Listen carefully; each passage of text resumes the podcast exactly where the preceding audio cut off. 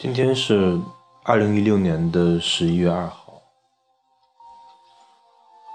在今天结束了这一个学期的所有的学习的内容。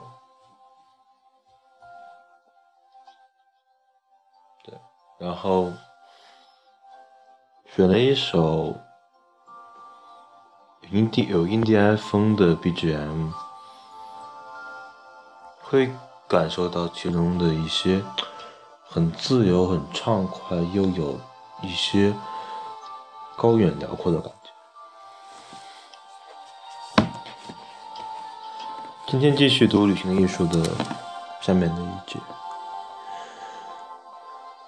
之前我们说了，作者尝试去画画，尽管可能画的很糟糕，但是这种尝试已经给了他一些。通过画画去感受旅行当中美的，已经给了他，已经给了他对于美的不一样的理解，还有对于美的记忆，对于美的理解。六，我们可能从绘画中获得的另一个好处是。我们可以对某些风景和建筑吸引我们的深层原因有一种清醒的了解。我们为自己的品味找到了解释。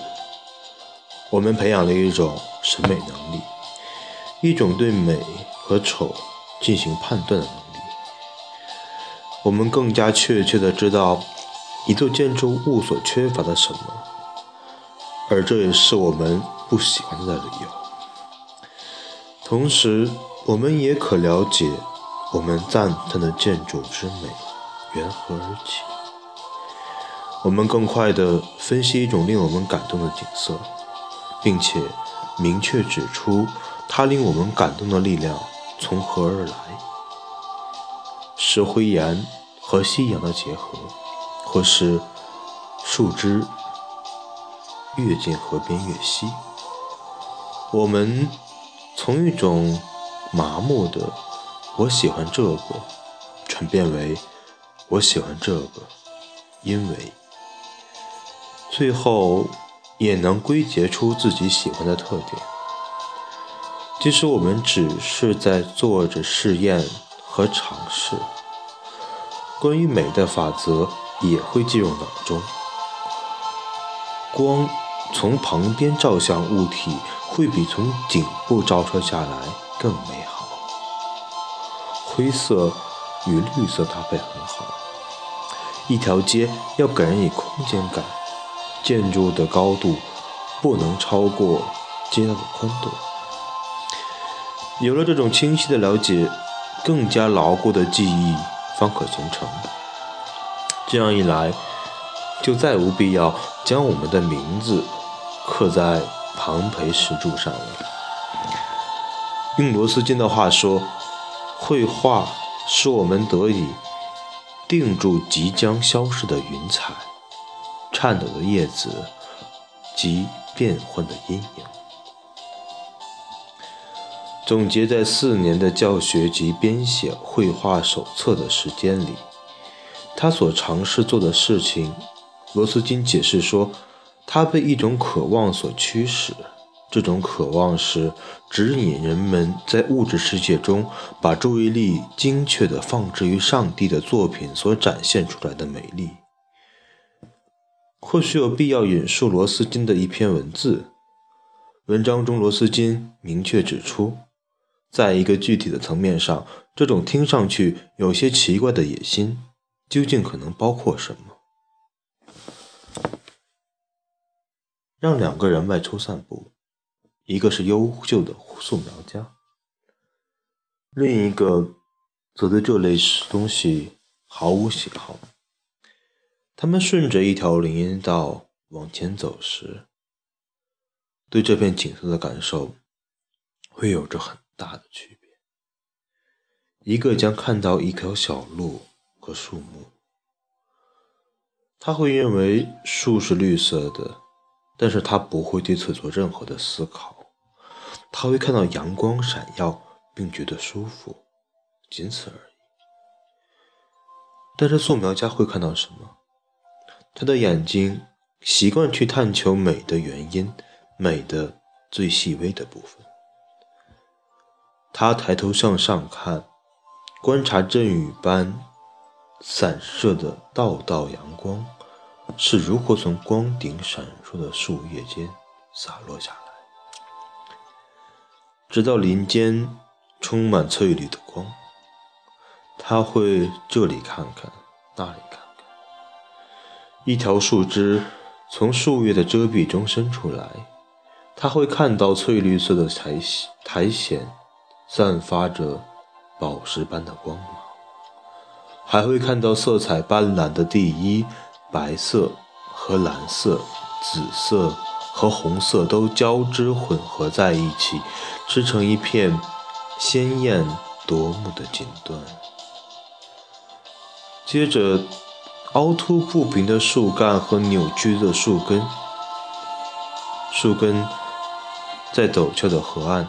像蛇一样延伸开去，而岸边铺着草皮的斜坡，有着被千万种颜色的花朵镶嵌。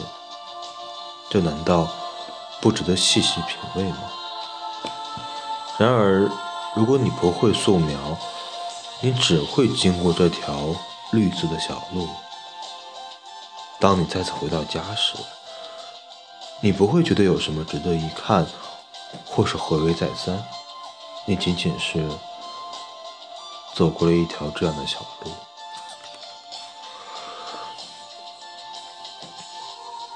通过学习绘画，然后再通过想去画画的目的去观察的时候，我们自然会去分析，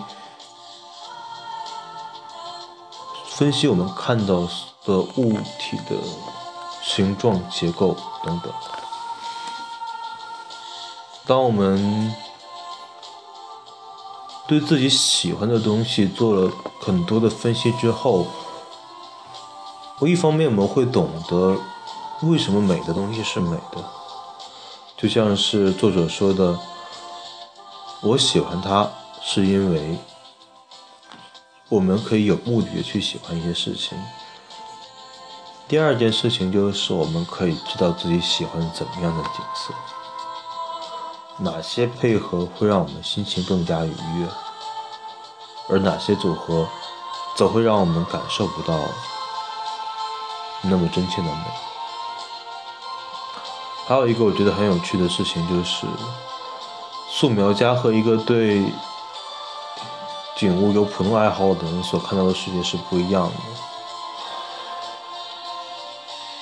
因为素描家习惯用他自己艺术方面的眼光去审视事物，带着思考，带着自己的想法去看的时候，世界的个人色彩会变得更加的浓烈。但是如果仅仅是路过、经过的话，而不做任何的思考或者观察。那么世界永远是世界，它不会变成你。